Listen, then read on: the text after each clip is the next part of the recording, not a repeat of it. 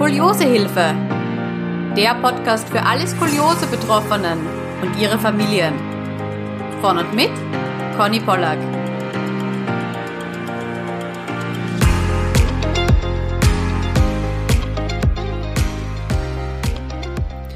Herzlich willkommen bei einer neuen Podcast-Folge. Heute ist die liebe Caro zu Gast. Hallo, ich freue mich hier zu sein.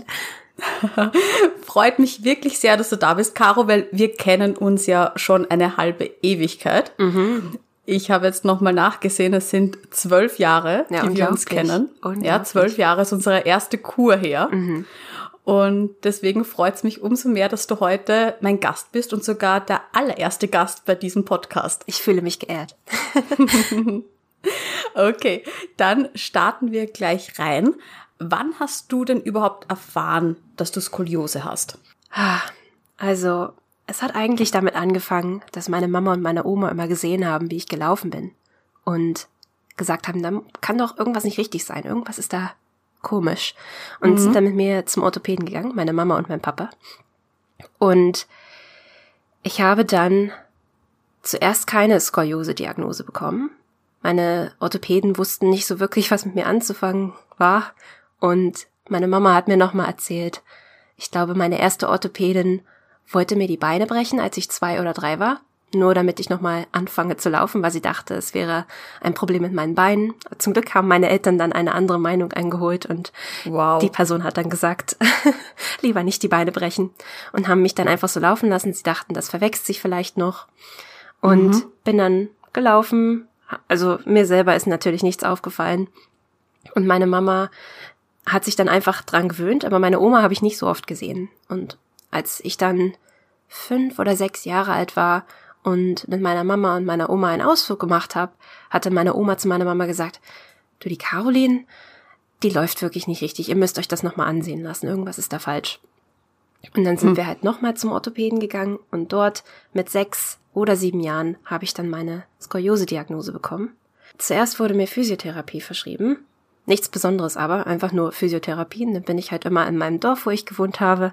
Also ich komme aus der Nähe von Berlin, eigentlich aus Brandenburg. Da ist nicht wirklich viel auf dem Dorf. Und bin dann zu meiner Dorfphysiotherapeutin gegangen. Und die hat mit mir immer Übungen gemacht. Ich weiß noch, ich hatte sehr schwache Muskeln auch im Rücken. Ich konnte kaum gerade sitzen. Ich war einfach, hatte eine schlechte, wie sagt man? Haltung. eine schlechte mhm. Haltung, genau. Und, und du, ja. warst du damals auch schon groß? Ja, äh, ich bin 1,80 momentan. Mhm. damals war ich nicht 1,80. Und ich war aber wahrscheinlich groß für mein Alter. Aber das ist, ist niemandem so aufgefallen, weil ich die jüngste meiner Klasse war. Ich war teilweise ein Jahr jünger als meine Klassenkameraden. Und das mhm. ist damals niemandem aufgefallen. Aber ich weiß auch noch, ich habe immer sehr viel Sport gemacht. Also Physiotherapie. Aber mhm. das hat nie wirklich viel gebracht. Also meine Muskeln sind nicht unbedingt stärker geworden, aber eben bloß, weil ich immer so viel gewachsen bin. Das hat sich immer alles verwachsen. Aber hätte ich gar keinen Sport gemacht, mhm. dann wäre das richtig schlimm geworden. Das weiß Und ich. Und das war aber nicht schon Physiotherapie nach Katharina Schroth, Nein. sondern normale Physiotherapie. Ja, normale Übung. Ich weiß gar nicht mhm. mehr so genau, was ich da gemacht habe. Aber zumindest etwas für den Rücken, aber nicht nach Schroth. Schroth war für mich damals noch ein mhm. Fremdwort. Aber ich finde es sehr interessant, dass ähm, es bei dir so ähnlich war wie bei mir, mhm. nämlich dass Familienmitglieder einfach schon draufgekommen sind, hm, schon ziemlich früh, hm, da kann irgendwas nicht stimmen. Genau. Und dass eigentlich die Ärzte dann gemeint haben, also erstens mal gar keine Diagnose bei dir äh, diagnostiziert haben und bei mir haben sie es ja diagnostiziert, aber haben nichts eben gemacht. gemeint, da kann man nichts machen. Mhm. Hm. Das ist unglaublich. Also ich weiß nicht, ob das heutzutage schon besser ist, ob da mehr Erfahrung und ja, das mehr frage ich mich Forschung auch. da ist und dass die Orthopäden das jetzt besser wissen. Aber damals war das halt noch, tja, ist halt so schiefe. Neuland hat man fast das Gefühl. Ja. Genau, unglaublich. Bei mir ging das sogar so weit mit der Unwissenheit der Orthopäden, dass das zwar diagnostiziert war, aber die Therapiemöglichkeiten einfach so abstrus waren. Also ich erinnere mich, als ich acht oder neun war im Sommer, musste ich sechs Wochen lang ein Elektroschockgerät tragen, was meine Muskeln am Rücken stimulieren sollte. Ich weiß gar nicht, ob ich dir das schon mal erzählt habe. Oh nein, das weiß ich gar nicht, Caro. Das war schrecklich. Also meine Mutter, ähm, die hat das mit mir heute nochmal durchgesprochen, weil ich das auch nicht mehr so hundertprozentig wusste. Aber sie hat gesagt, ich musste das in meinen Sommerferien sechs Wochen lang Tag und Nacht tragen. Und das mhm. waren so mhm. zwei Elektroden, die mir auf den Rücken geklebt wurden mit so einem Stimulationsgerät, das da immer so eine Mikrostimulation reingesendet hat. Aber es war in diesem Sommer so warm, dass ich natürlich immer geschwitzt habe und ich musste das Ding überall mit hinschleppen. Und ich kann mich noch erinnern, dass es richtig meine Haut weggebrannt hat. Also mhm. das war richtig roh schon, meine Haut. Das ist jetzt wahrscheinlich ein bisschen zu grafisch, tut mir leid.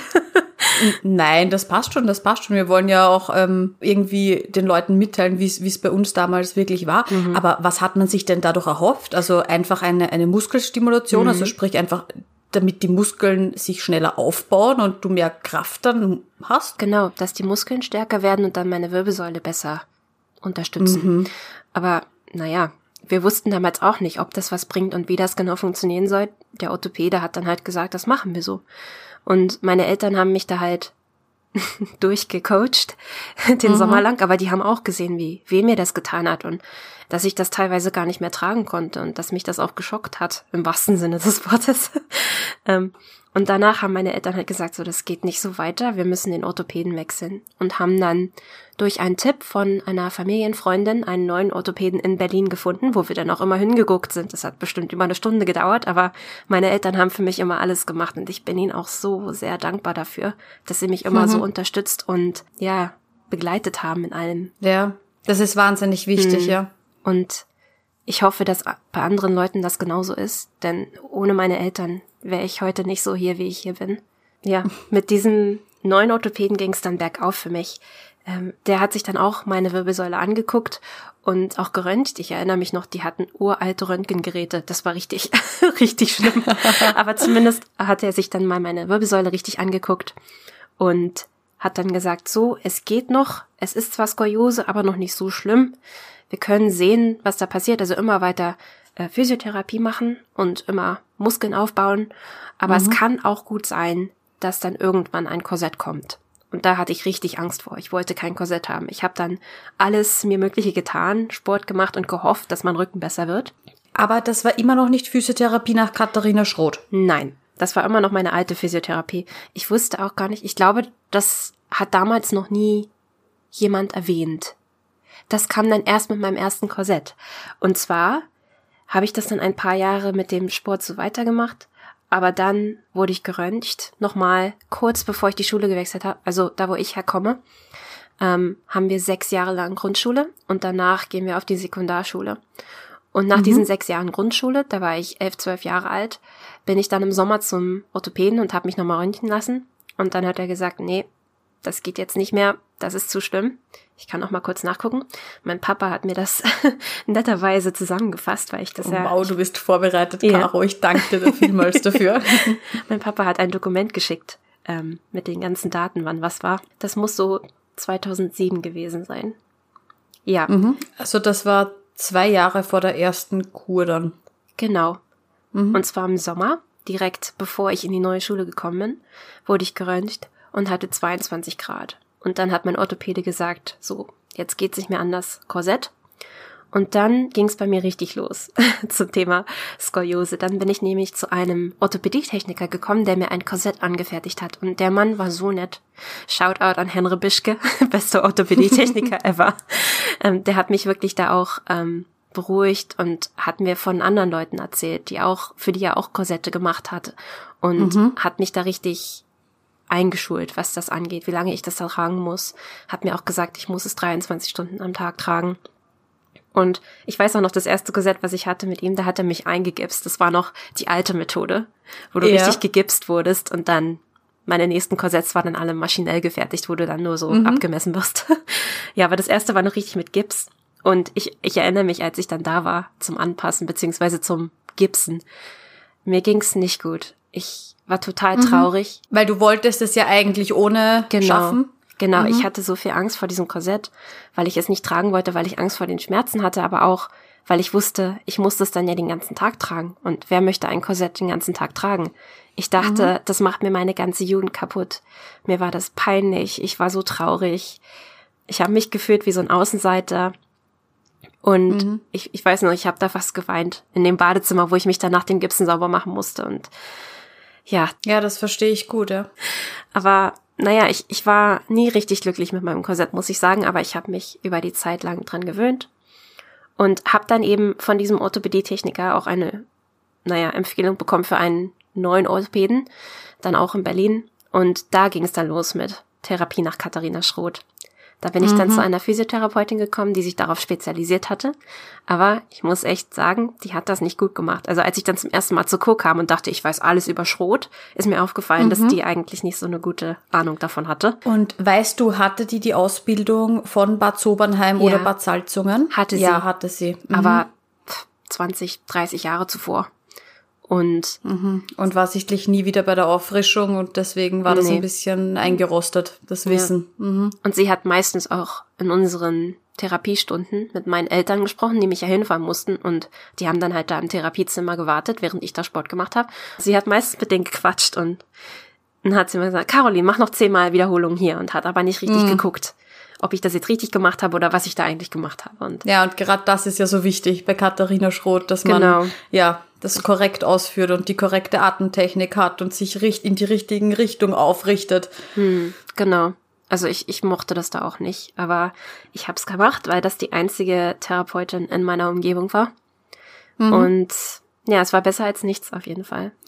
Aber ich finde das wirklich sehr interessant, dass dann dieser neue Orthopäde schon bei 22 Grad eingeschritten ist sozusagen und dann schon ein Korsett empfohlen hat weil das hm. kam mir dann schon ein bisschen früh vor. Meinst du? Also er hat jetzt nicht, ähm, nicht abgewartet bis 30, 35 Grad, was man ja so in der Literatur liest. Ich habe doch mal meine Bücher wieder ausgepackt, mhm. seitdem ich mich jetzt noch mal intensiver mit dem Thema beschäftige. Ja. Und da hat er schon nicht zugewartet, also schon ein bisschen zugewartet, aber halt eben jetzt nicht so lang, dass man dann schon 30, 35 Grad und von dort wieder losstartet. Hm. Ja, das ist interessant. Also ich weiß nicht, ob ich mir das nur einbilde. Aber ich sehe hier gerade 2005 zum Beispiel hatte ich 18 Grad. Und 2006 hatte ich 16, aber mein Vater hat hintergeschrieben Messfehler, Fragezeichen. Für mich war immer die Grenze 20 Grad. Aber vielleicht bilde ich mir mhm. das auch mhm. nur ein, vielleicht stimmte das gar nicht. Aber als ich dann 22 hatte, war das klar, dass ich dann ein Korsett brauchte. Aber ich finde das Ach gut. Du, ich glaube, die, die Messgrenze, das ist ähm, ja wahrscheinlich äh, variabel, je nach Arzt, glaube ich. Ja, besonders auch, wenn keiner wirklich was über Skoliose weiß. Aber ich bin froh, mhm. dass ich mhm. das direkt dann. Das glaube ich dir. Mhm. Das hätte ich auch gern gehabt, ja. Und dann habe ich mich auch an die 23 Stunden gewöhnt und alle Leute, die mich dann in der Sekundarschule kannten, die kannten mich dann halt mit Korsett, beziehungsweise ich habe sehr, sehr versucht, es zu verstecken, weil ich mich immer als Außenseiter gefühlt habe und ich wollte nicht noch mehr Außenseiter sein und das zeigen. Kurze Zwischenfrage, mhm. weil das ja bei uns in Österreich ein bisschen anders ist. Das heißt, in der Sekundarstufe werden dann auch deine Klassenkameraden ähm, völlig ausgetauscht, sozusagen. Ja, also auf welche Schule du dann gehst, kommt das an. Aber meine, meine Gesamtschule, auf, die, auf der ich dann war, die war direkt im Dorf neben meiner Grundschule. Also bin ich dann schon mit einigen Leuten aus meiner Grundschule dahin. Aber der Großteil der Menschen, ja. die kannten mich da halt nicht. Okay, verstehe. Mhm. Ich habe dann halt immer probiert, Klamotten zu tragen, die das versteckt haben. Und das war auch eine der größten Sachen, die mich immer so gestört haben am Korsett. Ich konnte nie anziehen, was ich anziehen wollte. Ich war immer daran gebunden, dass ich was anziehen musste, was über mein Korsett gepasst hat und was das Korsett auch mhm. adäquat versteckt hat. Und ich weiß noch, als ich dann aufgehört habe, das Korsett zu tragen, war das das Schönste, das ich anziehen konnte, was ich wollte. mhm, mhm. Das glaube ich dir. Und haben dich dann auch Klassenkameraden oder Lehrer oder so darauf angesprochen, aktiv? Also mein, meine Freunde wussten das und die haben das auch akzeptiert. Und das war gut, die haben mich auch in Schutz genommen deswegen. Aber andere Leute zum Beispiel, ich erinnere mich mal dran, beim Mittagessen in der Cafeteria mal jemand zu mir kam und mich darauf angesprochen hatte und dachte, weil ich mich so nach vorne gebeugt habe und dann stach mein Korsett so unter meinem Hoodie raus. Ja. Und dann die Person hat, hat mich gefragt, ob ich meine Brotbüchse in meinem Hoodie drin habe und warum ich das mache. Weil das eben, das hat sich so bulkig, das sah so bulkig aus wahrscheinlich. Und da habe ich gesagt, nee, mache ich nicht. Und habe aber nichts weiter gesagt, dann ist die Person wieder weg. Oder ich glaube, es gab auch mal ein Gerücht über mich, dass ich halb Cyborg bin. Weil das ja natürlich ähm, naja, es, es sah so aus, wenn ich jetzt einfach meinen ähm, Hoodie hochgenommen hätte, mhm. dass es ja alles Plastik war, von wegen ich hätte keinen Körper, ich habe nur, ja, ich habe nur Plastik ja. dort. Aber ich habe das auch nie bestätigt oder abgewandt. Ich habe die Leute, die die es wussten, die wussten es und mit dem Rest habe ich nicht drüber gesprochen, soweit ich konnte. Ja, aber das war immer ein, eine große Schwäche von mir, dass, dass ich das nicht so akzeptieren konnte, dass ich immer dachte, das macht mich anders, das macht mich weniger als. Ja, ach, ich glaube, ich weiß gar nicht, ob das eine Schwäche ist. Ich glaube, ähm, man muss ja auch bedenken, unser Alter, in dem wir damals waren. Das ist halt ein Alter, in dem du dich wahnsinnig viel entwickelst und wo du auch eine Beziehung zu deinem Körper entwickelst. Ja. Und wenn du dann einfach merkst, ähm, das ist anders als bei anderen und mich sprechen da Leute aktiv drauf an und, und ich persönlich fühle mich ja auch einfach anders, ja. Ja. Mm, dann glaube ich, ist das eine ganz normale Reaktion, dass man das zu verstecken versucht. Ich denke auch eigentlich. Und du willst dich ja auch ausdrücken. In deiner Teenagerzeit möchtest du ja auch zeigen und herausfinden, wer du bist. Mhm. Und ich finde, ich konnte das nicht so gut, weil ich immer darauf aufpassen musste, dass ich was trage, was das drüber passt. Und ich dachte immer, das Korsett definiert mich. Also kann ich nichts anderes ja. machen, mhm. als das zu verstecken und dann zu warten, bis es aufhört. Aber ich wünschte, ich hätte schon damals gesehen, dass ich mich ja trotzdem anders auch hätte ausdrücken können, auch mit Klamotten und so. Ich, ich hätte schon irgendwas herausfinden können, aber das Korsett hat mich immer so ein bisschen eingeschränkt. Das heißt, dein Ziel war es quasi in der Schule, das Korsett zu verstecken und es mm. so wenig wie möglich zum Thema zu machen. Genau. Also ohne, ohne jetzt was über dem Korsett irgendwo hinzugehen. Also das hättest du nie gemacht. Nee, genau. Das, hab mich auch noch mal so getroffen, als du das gesagt hast. Dann als, als du in der Kur reinkamst und auf einmal alle ihr Korsett gezeigt haben. Und ich finde aber, in der Kur war das auch noch anders, weil das war so eine Art Safe Space, weil alle Leute genau wussten, was das ist. Aber ja. ich habe immer Angst gehabt vor diesen Blicken, vor Leuten, die, die mich anstarren und sich fragen, was mhm. ist das? Was hat die da an? Ist die krank? Was ist los mit der? Und das würde ich heute auch nicht wollen, ehrlich gesagt mich macht das immer fertig. Ich möchte am liebsten nicht von Leuten gesehen werden. mhm. Und das, das ist halt schwer, wenn du so extrem anders bist als andere. Aber, aber gut. ich bin froh, dass ich ein Korsett getragen habe, im Großen und Ganzen. Obwohl ich immer geträumt habe von der OP. Aber ich bin auch froh, dass ich mich nicht habe operieren lassen, sondern stattdessen das Korsett wie, getragen. Wie meinst du, du hast geträumt von der OP? Naja, für mich war das immer so eine Art Quick-Fix, weißt du? Ach, dann hast du die OP, mhm. dann hast du keine Skoliose mehr, du musst kein Korsett tragen, ist alles Ach so. gut. Mhm. Und, Verstehe, also du ja. hattest das quasi gesehen als schönen Ausweg, als schnellen Ausweg. Genau, mhm. genau. Dann müsste ich kein Korsett mehr tragen, dann, dann wäre ich auch nicht mehr so anders, dann könnte ich die Klamotten anziehen, die ich möchte und dann kann ich quasi ein normaler Teenager sein. Es wäre alles over. Mhm. Genau, aber das stimmt ja natürlich nicht, diese ganzen Nebenwirkungen, beziehungsweise ich hätte ja dann immer noch jetzt Metall im Körper und ich wäre auch nicht mhm. mehr so flexibel. Ich weiß nicht, ob ich dann so Yoga machen könnte, wie ich jetzt Yoga mache. Das, das ist immer sowas, was ich halt immer erträumt habe, aber eben bloß die positiven Sachen davon. Ich habe mich nicht kritisch damit auseinandergesetzt. Ja. So wie ich mich mhm. jetzt damit auseinandersetze. Verstehe. Ich bin froh, dass ich das nicht gemacht habe. Aber damals hast du es quasi so gesehen. Hm. Aber mir wurde das auch nicht angeboten, glücklicherweise.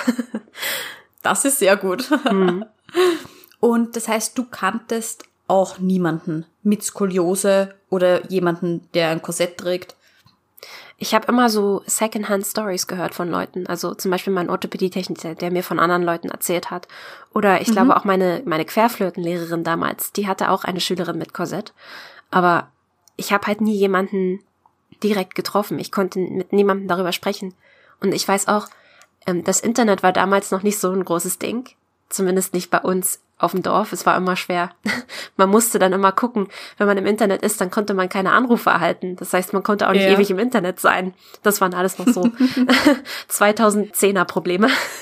ja, genau, ja. Wir hatten es noch schwieriger damals. genau. Aber ich habe versucht, mich im Internet irgendwie einer Community zu nähern und habe dann Sachen versucht zu googeln, so Korsett Community. Und da habe ich halt schnell aufgegeben und habe niemanden wirklich gehabt. Und das war richtig gut dann, als wir zur Kur gekommen sind. Also wir sind ja zum ersten Mal zusammen zur Kur ja. 2009 und ich war 2008 schon mal da, aber bloß zum gucken. Meine Mom hat mir noch mal erzählt, dass ich richtig Angst vor der Kur hatte und um mir die Angst zu nehmen, sind meine Eltern halt mit mir ein Jahr früher nach Bad Salzungen gefahren und haben sich dann das ja. Kurgebäude mit mir angeguckt und wie das da alles ist und haben dann auch mit Leuten, mit Ärzten dort geredet und um mir zu zeigen, wie eine Kuh dann wäre und haben mir alles gezeigt. Aber das ist jetzt interessant, weil ich hatte ja auch in gewisser Weise Angst davor. Ja. Also obwohl ich ja wusste, dort sind doch endlich dann Menschen, die mich verstehen, habe ich das damals als solch eine Chance gar nicht wahrgenommen. Hm. Sondern also ich dachte, ich hatte auch, ich hatte eben eine, eine wahnsinnige Blockade. Ich wollte dort überhaupt nicht hin. Interessant, dass du das auch hattest. Mhm. Ja, es war komisch. Also ich kann mich auch nicht hundertprozentig daran erinnern. Und das war auch vor der Zeit, wo ich Tagebuch geschrieben habe. Also kann ich nicht mehr leider nachgucken, wie ich mich da gefühlt habe. Aber ich denke, es war auch verbunden damit, dass Bad Salzung relativ weit weg ist von meinen Eltern oder da, wo wir gewohnt haben. Ich glaube, das war vier Stunden mit dem Auto. Mhm. Und ich war damals 13, 13, 14 Jahre alt und war noch nie wirklich lange von zu Hause weg. Und ich war halt immer sehr mit meinen Eltern verbunden. Ich habe immer noch eine sehr gute Beziehung mit meinen Eltern und damals eben noch mehr, weil sie auch die einzigen waren, die wirklich genau wussten, womit ich mit dem Korsett so klarkommen muss und wie schlecht es mir damit ging und wie schwer ich es hatte. Andere Leute hatten diese Auffassung gar nicht, weil die mich eben nicht 24 Stunden am Tag gesehen haben. Und ich fand das halt sehr schwer, meine Eltern so zurückzulassen und dann komplett alleine an einen ganz neuen Ort mit ganz neuen mhm. Leuten, die ich nicht kannte. Ich bin auch nicht die extrovertierteste Person, ich bin sehr introvertiert. und mit 13 wahrscheinlich sogar noch mehr als jetzt. Und das war alles, das waren alles so Sachen, die mir wahrscheinlich dann Angst gemacht haben. Aber ich bin so froh, dass ich mich doch entschlossen habe, so cool zu gehen. Dann mhm. habe ich dich kennengelernt, habe die anderen cool Leute kennengelernt und es war wirklich wunderbar, sich auszutauschen.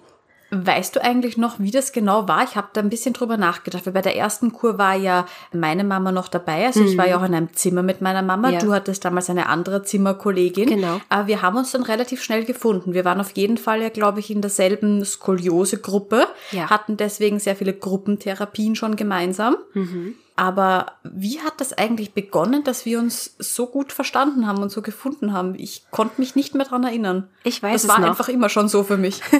du weißt es noch? Ja, ich brauche immer Menschen, die mich da reinführen. Ich bin nicht jemand, der auf Leute zugeht und sagt, hallo, ich bin Caroline. Wie, wie geht's dir? Wer bist du?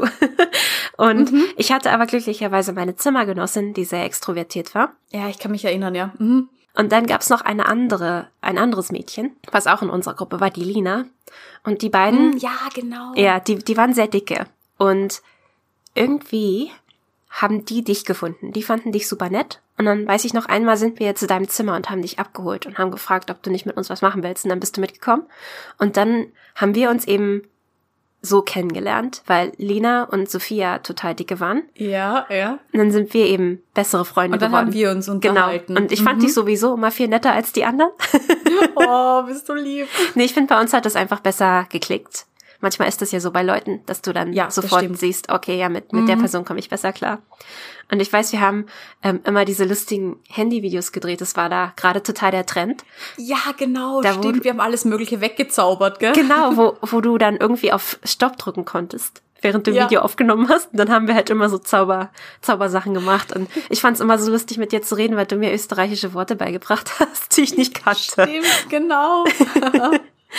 Ja, und so haben wir uns kennengelernt und wir haben zusammen richtig Schrot gemacht und freies Üben und Gruppentherapie, haben uns über Fango-Packungen ausgetauscht und mhm. Hydrojets, was genau, es alles gab.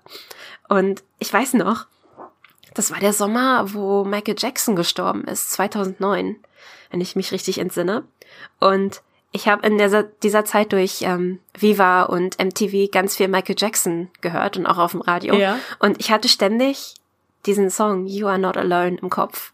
Und das mhm. hat, hat super gepasst für die Zeit da, weil ich dann auf einmal oh. wusste, ich bin nicht alleine. Da sind noch andere Leute. Ja, das stimmt. Und mit denen konnte ich dann halt auch reden. Und auf einmal ist da diese, diese große Community an Leuten, die genau das gleiche Problem haben und das hat mir wirklich sehr, sehr geholfen. Und ich weiß noch, ich habe mein, meine Eltern immer angerufen und habe dann gesagt, oh Gott, jetzt, jetzt versteht mich endlich jemand. Das ist ja unglaublich.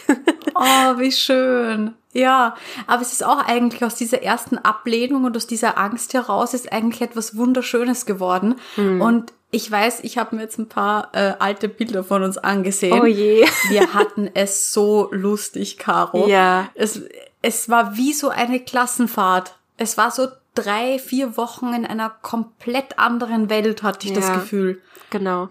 Und es war schön, weil es auch so eine Art Urlaubsfeeling hatte, aber gleichzeitig hast du dir ja auch selber geholfen, indem du die Therapien gemacht hast und ja, auch psychisch, obwohl wir keine Psychotherapie hatten, nicht so, mhm. wie man heute so Gruppentherapie hat, fand ich schon, das hat, wir haben uns das gegenseitig gegeben, ohne zu wissen, dass wir es uns gegenseitig geben. Ja, das stimmt allerdings, ja. Und hat dir das dann auch geholfen später für den Alltag in der Schule? Ähm, mit dem Korsett? Also ja, also dass du einfach gewusst hast, okay, ich bin jetzt hier vielleicht auf der Schule zwar alleine, aber ich weiß, da gibt's noch die Conny und da gibt's noch die Ariane und da gibt's noch den Alex und da yeah. gibt's noch die Yasi und mit denen verstehe ich mich total gut und die die sitzen jetzt auch gerade in der Schule und hm, ja, genau, das fand ich schon. Und dass ich euch dann noch so hatte. Wir haben ja auch immer geskypt und uns gegenseitig teilweise auch Briefe geschrieben. Ich habe mich wieder dran erinnert eigentlich, wie jung wir waren und dass wir es trotzdem geschafft haben, diesen Kontakt zu halten. Weil wir hatten ja eine wahnsinnige räumliche Distanz zwischen uns mhm. und haben es aber trotzdem geschafft, uns ja zu regelmäßigen Skype-Dates sozusagen äh, zu treffen. Ja. Und haben uns nie aus den Augen verloren. Das ist ja auch wirklich was Schönes. Absolut. Und das klingt jetzt so, ach ja, das macht ja jeder heutzutage. Aber damals hatten wir kein WhatsApp. Damals hatten wir nur begrenzt Skype, nur begrenzt Internet. Ja, und eine Sache weiß ich auch noch.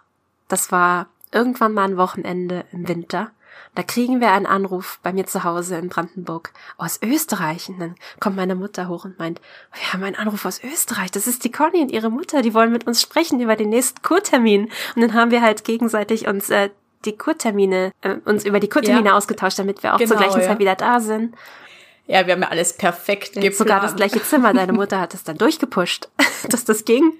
Genau, genau, dass wir endlich in ein gemeinsames Zimmer kommen und dann war meine Mama auch mhm. beruhigt und hat mich ja dann quasi nur mehr dort abgeliefert sozusagen ja. und war, glaube ich, immer das erste und das letzte Wochenende bei uns und hat dann mit uns Ausflüge genau. gemacht. Aber dazwischen ist sie dann gefahren und das war ja auch dann völlig in Ordnung. Ja, das, das war super immer.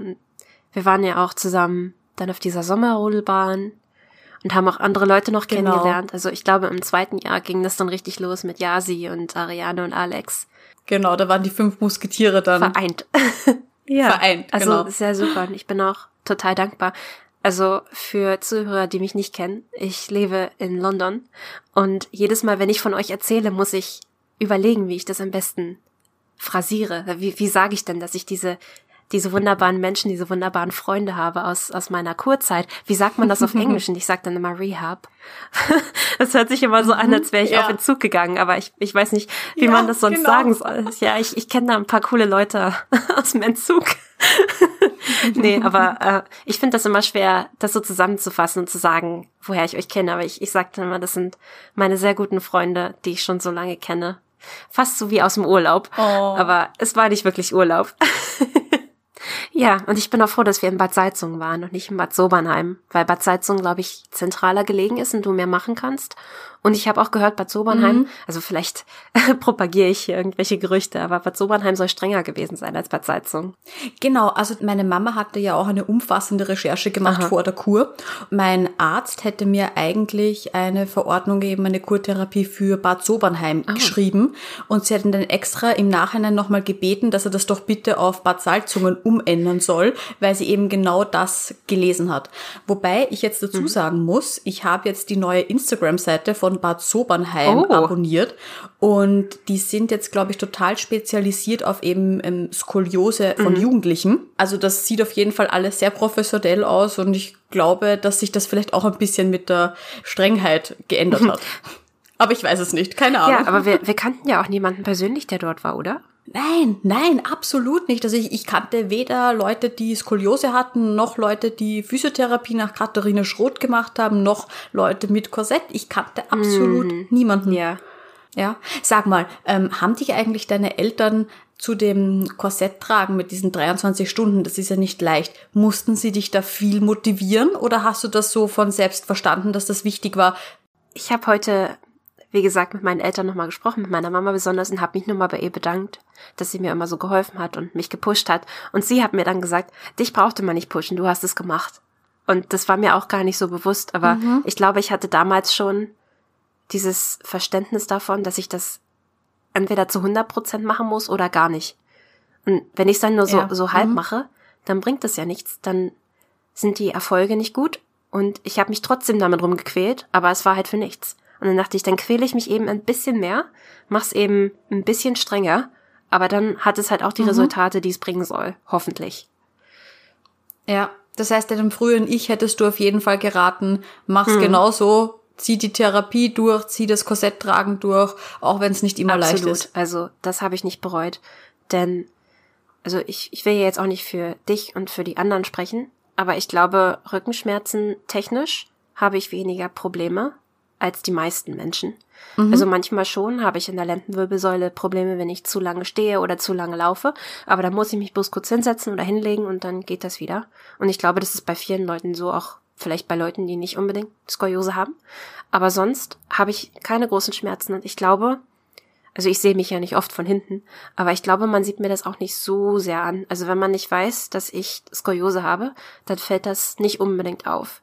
Und ich glaube, das habe ich größtenteils ja. dem Korsett zu verdanken und deshalb würde ich das jedem empfehlen. Mhm. Aber das kommt natürlich auch darauf an, ob das ein gutes oder ein schlechtes Korsett ist. Aber ich hoffe, heutzutage ist die Technik so gut, dass alle Korsetts, die gemacht werden, gut sind. Ja, das hoffe ich eben mhm. auch, ja. Und ich glaube, dass die Technik da ja auch so weit ist mit, mit irgendwelchen Vermessungsarten, mhm. dass man das, was wir damals noch hatten, das Eingipsen oh und so weiter, das ist ja heute, glaube ich. Nee. nicht mehr notwendig, ja. Ja, aber das mhm. wurde immer, fand ich, auf der Kuh gut aufgedeckt, dass man dann zur Kuh kam und gesehen hat, was es eigentlich für Technologie gibt und wie das dort gemacht wird. Ja, das und dass stimmt. dann auch die Orthopäden dort gesagt haben, na, was ist das denn für ein Korsett? Das ist ja noch aus dem letzten Jahrhundert oder beziehungsweise wir haben dich jetzt mal mit dem Korsett geröntgt. Das macht es ja alles noch schlimmer. Was, was ist das für ein Korsett? Also es war per persönlich bei mir nicht so, aber ich mag mich erinnern, dass es bei einigen Leuten so war, die dann da ankamen mit komplett ja. anderen Korsetts von irgendwelchen Orthopäden und diese Korsetts haben dann genau das Gegenteil von dem gemacht, was sie machen sollten. Genau, ja, das ist halt eine heikle Sache. Mhm. Und ähm, Orthopädietechniker, die sich wirklich auf, die, auf das Korsett bauen spezialisiert haben, da gibt's halt leider auch nicht mhm. so viele. Und ich weiß eben noch, in Bad Salzungen direkt hatten die ja so einen Orthopädietechniker. Ja. Und ich weiß noch, also da waren wirklich dann alle Korsetts nachher 1A. Mhm. Und ihr konntet euch sogar aussuchen, was ihr für ein Muster haben wolltet. Das, da war ich immer total neidisch drauf. Ja. ich meine zwar immer weiß, aber dann in Bad Salzungen gab es Jeansmuster, Blumenmuster, Schwarz. Schwarz wäre ja cool gewesen. Ja, genau. Und dann haben wir natürlich immer unsere Unterschrift oh, drauf ja, gemacht. Ja, stimmt, stimmt. Und Alex hat sogar den Bundespräsidenten ja. unterschreiben lassen, wenn ich mich richtig erinnere. So ist es. Joachim Gauck war einmal zu Gast in Bad Salzungen in der Kuranstalt. Und Alex war super Fan, hat ihn dann unterschreiben lassen, was er gerne gemacht hat. Also das muss ich ihm auch zugute genau, halten. Genau. Joachim Gauck ist Korsettunterstützer. genau. Gibt's noch irgendwelche hilfreichen Tipps für den Alltag, die du noch hättest? Trag dein Korsett, nimm es ernst und du wirst es nicht bereuen. Es wird dir gut tun. Auch wenn es dir deine Jugend kaputt macht oder du zumindest denkst, dass es dir deine Jugend kaputt macht, deine Jugend ist nur ein paar Jahre lang. Dein Rest des Lebens ist so viel länger und mhm. es ist so viel schöner, sich als Erwachsener auch noch gut zu fühlen und sich verwirklichen zu können als diese paar Jugendjahre. Ich weiß, es hört sich jetzt wahrscheinlich ein bisschen hart an, aber ich wünschte, dass ich mir das hätte sagen können. Dass ich mir hätte sagen können, ja, das, das ist es wirklich wert. Das, was du machst, ist super du machst einen super Job und es ist hart und ich applaudiere dir dafür mhm. und es ist toll, dass du das machst. Und trag ja. es weiter, du wirst es nicht bereuen. Und wie wir schon gesagt haben, Austausch ist auch wichtig, dass man Leute findet, denen es genauso geht, dass man mit denen reden kann und sich austauschen kann. Hm? So wie du vorhin gesagt hast, also die, die psychische Komponente, die, die Heilung, die wir eigentlich während der Kur ähm, dort erfahren haben, obwohl es ja da eigentlich nicht um die Psyche ging, nämlich gar nicht, null. Das ist nicht zu unterschätzen. Mhm. Genau. Und heutzutage im Internet wird es wahrscheinlich auch bessere Austauschmöglichkeiten geben. In Foren. Auf jeden Fall. Auf Instagram ja. mit diesem Podcast, was ich sehr gut finde. Also ich denke, das ist eine super Idee und ein super Projekt. Und ich freue mich, dass du das machst. Danke, Caro, das freut mich. und ich hoffe, das kann auch einigen Leuten helfen. Aber es ist doch schön, dass eine anfänglich nicht so schöne Geschichte mit eben in Jugendjahren, einen krummer Rücken, mm, jetzt so ausgegangen ist dass du hier jetzt ohne Schmerzen stehst, ohne Korsett, sagst, mir geht's gut, ich bin froh, dass ich das damals in meiner Jugend so mhm. durchgezogen habe und jetzt profitiere ich jeden einzelnen Tag davon. Genau, und ich habe keine Stäbe im Rücken. Ja, und du hast keine Stäbe im Rücken, mhm. genau. Ja. Obwohl ich sagen muss, mir ist aufgefallen, als ich deine letzte Folge gehört habe, wie viel Sport du machst und da ist mir auch nochmal in den Sinn gekommen. Ich sollte vielleicht auch mehr Sport machen. Ich mache zwar Yoga, aber mir, mir fehlt das mhm. auch. Ich glaube, ich muss mich auch mehr bewegen. Und ich hoffe, dass ich das in Zukunft, wenn jetzt auch die Pandemie hinter uns liegt, hoffentlich bald, mich mhm. mehr mit meinem Muskelaufbau beschäftigen möchte. Denn es ist, es ist wichtig. Es hört nie auf. Deine Gesundheit ist immer wichtig und man muss halt immer daran arbeiten. Das stimmt, ja. Aber wenn du dir das vornimmst, dann bin ich mir da hundertprozentig sicher, dass das auch klappt. Also da habe ich dich wirklich immer dafür bewundert, wie du dieses Korsett getragen hast. Du hast das durchgezogen, beinhart. Mm, danke. Und da kann ich mich noch erinnern, du hattest das ja auch ähm, auf Kur natürlich dann an, wenn wir jetzt irgendwo hingegangen sind am Abend. Du hast das beinhart durchgezogen, ohne auch nur irgendwie zu jammern oder irgendein Wort darüber zu verlieren. Das fand ich immer sehr, sehr bemerkenswert. Dankeschön. Das bedeutet mir viel. Okay, Caro, gut. Möchtest du noch ein paar abschließende Worte sagen oder haben wir jetzt über alles geplaudert, was uns so am Herzen gelegen ist? Oh, also wir könnten wahrscheinlich noch stundenlang so weiterreden, besonders auch über das unsere stimmt. Erinnerungen und ja, was uns so hängen geblieben ist. Aber mir fällt jetzt gerade nichts mehr ein. ich hoffe, ich habe alles gesagt und ich hoffe, ich beiß mir nachher nicht auf die Zunge und denke mir, ah, hätte ich das noch gesagt, hätte ich dies noch gesagt. Aber so ist es beim Podcast ja immer. Wenn du auf Aufnahme drückst, dann nimmst du halt auf und dann quatschst du ein bisschen und dann hoffst du, dass alles gesagt ist. Genau, aber wenn nicht, Caro, dann kommst du einfach nochmal, ist absolut kein oh, gerne, Problem. Gerne, Okay, Caro, vielen, vielen lieben herzlichen Dank, dass du heute kein da Problem. warst. Und ich denke, dass wirklich jeder Zuhörer, jede Zuhörerin da was Gutes äh, mitnehmen kann. Super, danke, dass du mich eingeladen hast. Ich habe mich sehr gefreut. Bitte, Caro. Tschüss. Ciao. Hat dir die Folge gefallen? Ich würde mich von Herzen darüber freuen, wenn du mir eine Bewertung dalässt und diesen Podcast abonnierst. Und falls du daran interessiert bist, deine Geschichte zu erzählen, egal ob Skoliose-Patientin oder Angehörige, dann schreib mir einfach auf Instagram unter Skoliosehilfe, das schreibt man zusammen in einem, oder melde dich per E-Mail an skoliose.hilfe at gmail.com. Jede und jeder ist herzlich willkommen, denn ich bin der Meinung, dass deine Geschichte anderen Leuten Mut und Hoffnung geben kann. Also dann, bis zur nächsten Folge. Tschüss!